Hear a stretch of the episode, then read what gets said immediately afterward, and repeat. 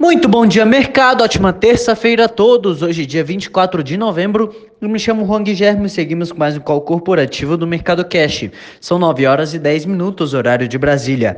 Índice S&P 500 Futuro indicando alta de 0,76% e o índice Bovespa Futuro indicando alta de 0,40%.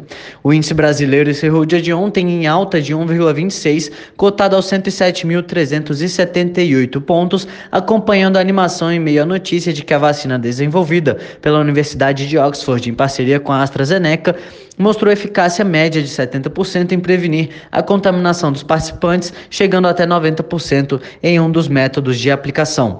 Vale ressaltar que esta é a única profilaxia que possui acordo firmado com o governo federal brasileiro. Pelo acordo, a produção local de cerca de 100 milhões de doses será realizada pela Fundação Oswaldo Cruz ao custo de 1,9 bilhão de reais.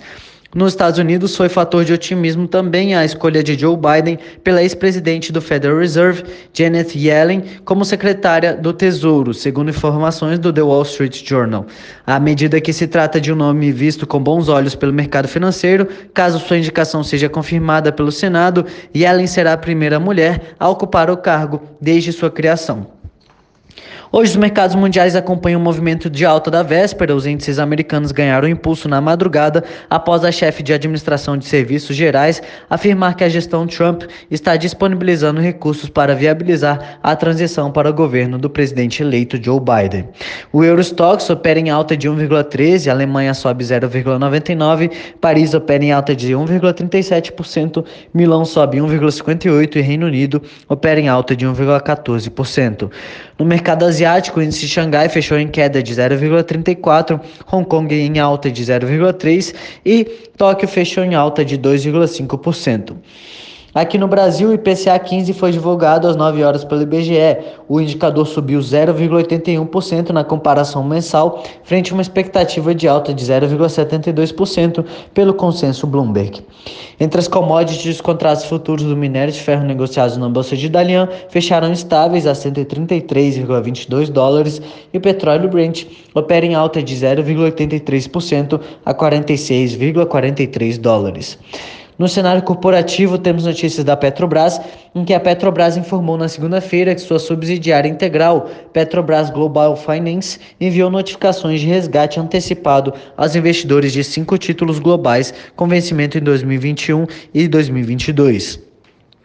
O valor equivale a 2 bilhões de dólares, excluindo juros capitalizados e não pagos, e será financiado com recursos próprios da empresa. A operação envolve os títulos 3,75% Global Notes, 5,375% e 8,375%, com vencimento em 2021 e 2022, informou a petroleira. A precificação do resgate e liquidação serão feitos em dezembro deste ano, nos dias 18 e 23, respectivamente. Embraer. A Embraer está negociando com potenciais parceiros para desenvolver uma aeronave a turbohélice, disse o chefe da unidade de aviação comercial da empresa à agência internacional de notícias Reuters. A terceira maior fabricante de aviões do mundo também está propondo seu jato E2 como uma solução compacta para as companhias aéreas que tentam reduzir o risco durante a pandemia. Analistas dizem que tal desenvolvimento pode custar 2 bilhões de, de dólares e Major disse que o projeto da Embraer seria movido de forma convencional, mas com emissões e ruídos reduzidos. Mas uma decisão de lançamento se estenderia para 2021, já que a indústria se concentra na sua recuperação. Rumo. A Rumo fechou na semana passada um memorando de entendimento com a DP World Brasil para estudarem a instalação de um terminal de grãos e fertilizantes na área disponível da ADP no Porto de Santos. Estudos preliminares realizados pelas empresas mostram que o terminal poderá ter capacidade de movimentação aproximada de 11 milhões de toneladas por ano, sendo 8 milhões de toneladas de grãos e 3 milhões de toneladas de fertilizantes. Segundo a Rumo, informa em comunicado, o objetivo é aumentar a capacidade e eficiência portuária em Santos, além de aumentar a predominância do modal ferroviário na recepção recepção de fertilizantes e despacho de grãos, suportando as expectativas de crescimento do agronegócio no centro-oeste do Brasil e suas exportações.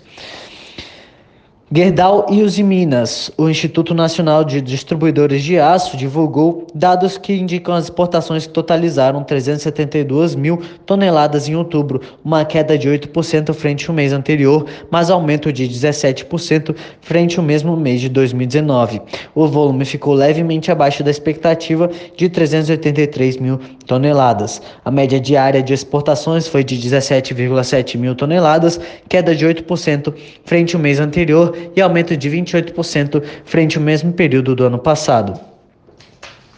Multiplan, Iguatemi e BR Malls. O Credit Suisse atualizou suas estimativas para o setor de shoppings brasileiro após a divulgação dos dados do terceiro trimestre de 2020. O banco avalia que a indústria está se recuperando mais forte do que esperado pelo mercado. Os analistas destacam que as vendas reportadas estão entre 80% e 85% do nível pré-pandemia, a vacância subiu apenas 2% e a inadimplência tem tendência de baixa e não há queima de caixa operacional. O banco estima que em outubro, em alguns casos de shoppings voltados ao público mais rico ou mais pobre e, portanto, mais exposto ao auxílio do governo, o consumo chegou a ser maior do que o nível pré-pandemia. Se a recuperação se confirmar, o banco acredita que os descontos no aluguel podem cair e os preços se normalizarem até o início da segunda metade de 2021. Anima. A Anima anunciou que realizará a oferta primária de ações de até 1,135 bilhão de reais para financiar parte da aquisição dos ativos da americana Laureate no Brasil.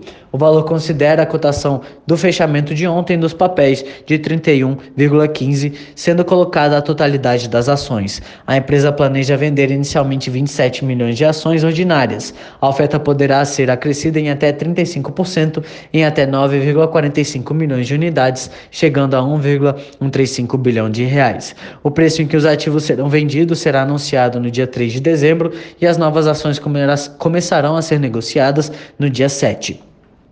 Clabin, o BNDES está se preparando para vender a fatia de 7,5% que detém na Clabin, segundo o valor econômico. Às vésperas da Assembleia, que devem pôr fim ao pagamento de royalties por uso da marca pela companhia, potenciais compradores também começam a enviar sinais de interesses nas ações. Ao preço atual da Unity, que sobe 27,5% neste ano, o banco levantaria cerca de 2 bilhões de reais. Por hora, estas são as principais notícias. Desejo a todos um excelente dia e ótimos negócios. Um forte abraço.